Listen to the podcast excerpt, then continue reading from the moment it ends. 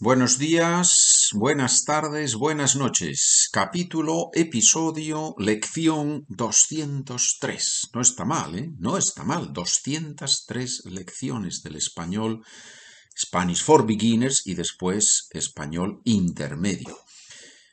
Algunas personas me escriben y me preguntan ¿Dónde están los documentos después del 175? Porque en la página de internet, en la página Spanish with Pedro, en esa página están los documentos beginners del 1 al 100, intermedios del 1 al, perdón, del 101 al 175. ¿Qué pasa después? Después estamos en el sistema de suscripción.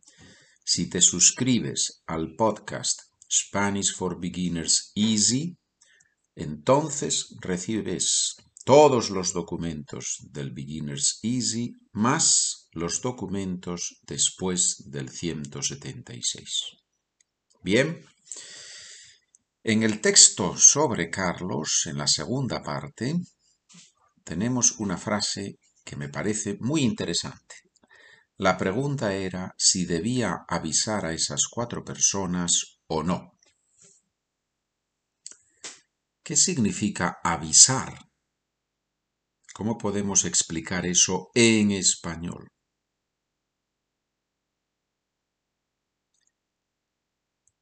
Avisar es decir algo a alguien, pero tiene que ser una información relevante. ¿Y relevante desde qué punto de vista? Por ejemplo, un anuncio un anuncio. Avisaron por los altavoces de que iba a venir una gran tormenta. Es un anuncio, podríamos decir, anunciaron por los altavoces, ¿verdad? Muchas veces avisar es decir algo que va a pasar o que puede pasar. En este caso, va a venir una gran tormenta. Nos avisan, nos lo dicen por adelantado. If the grandfather gets worse, please call the doctor immediately.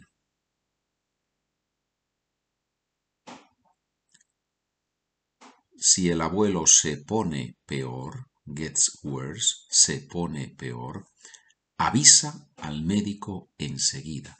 Aquí tienes otro, otro, otra acepción, no sé si es otra acepción completamente o otro aspecto de el verbo avisar, que es llamar al médico, hacer saber al médico que la situación es mala, ¿sí? O sea que tenemos ahí otro matiz, ¿verdad? Qué palabra más bonita, matiz, nuance, otro matiz de la palabra avisar. Anunciar, llamar, decir algo, Número 2. Un día Carlos se estaba afeitando frente al espejo. ¿Qué pasa? ¿Qué hay interesante en esta frase? Tenemos ese uso del imperfecto continuo del español. En las gramáticas, en los primeros años de estudio del español, aprendemos el indefinido, el perfecto, el imperfecto. Hablé, he hablado, hablaba. Muy bien y es importante. Pero resulta que luego, en la práctica, sí se usan esos tiempos verbales, pero se usa muchísimo para hablar del pasado, se usan los tiempos continuos, ¿sí? Por ejemplo, While my mother was running, my sister was taking a nap.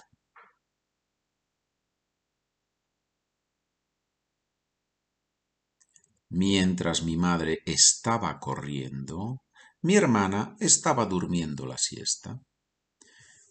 Estaba corriendo, estaba durmiendo. ¿Puedo decir mientras mi madre corría, mi hermana dormía?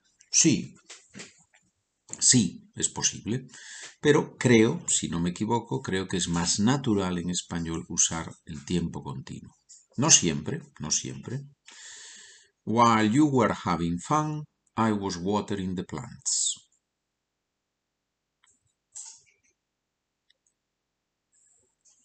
Mientras estabas divirtiéndote, yo estaba regando las plantas. Mientras estabas divirtiéndote, mientras estabas de juerga, yo estaba regando las plantas. Estar divirtiéndose, estar de juerga. Juerga es una palabra muy interesante. En el próximo episodio, María y yo leemos una conversación en la que está la palabra juerga. Lo vas a practicar ahí. Número 3. Éramos, de hecho, íntimos amigos. Una de esas personas a las que llamas por teléfono sin enviar antes un mensaje para preguntar si le viene bien que le llames por teléfono.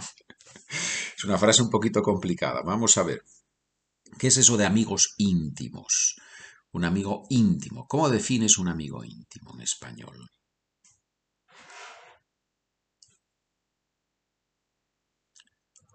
Un amigo íntimo es un amigo muy especial, es un amigo al que le puedes contar todo o casi todo. Eso es un amigo íntimo.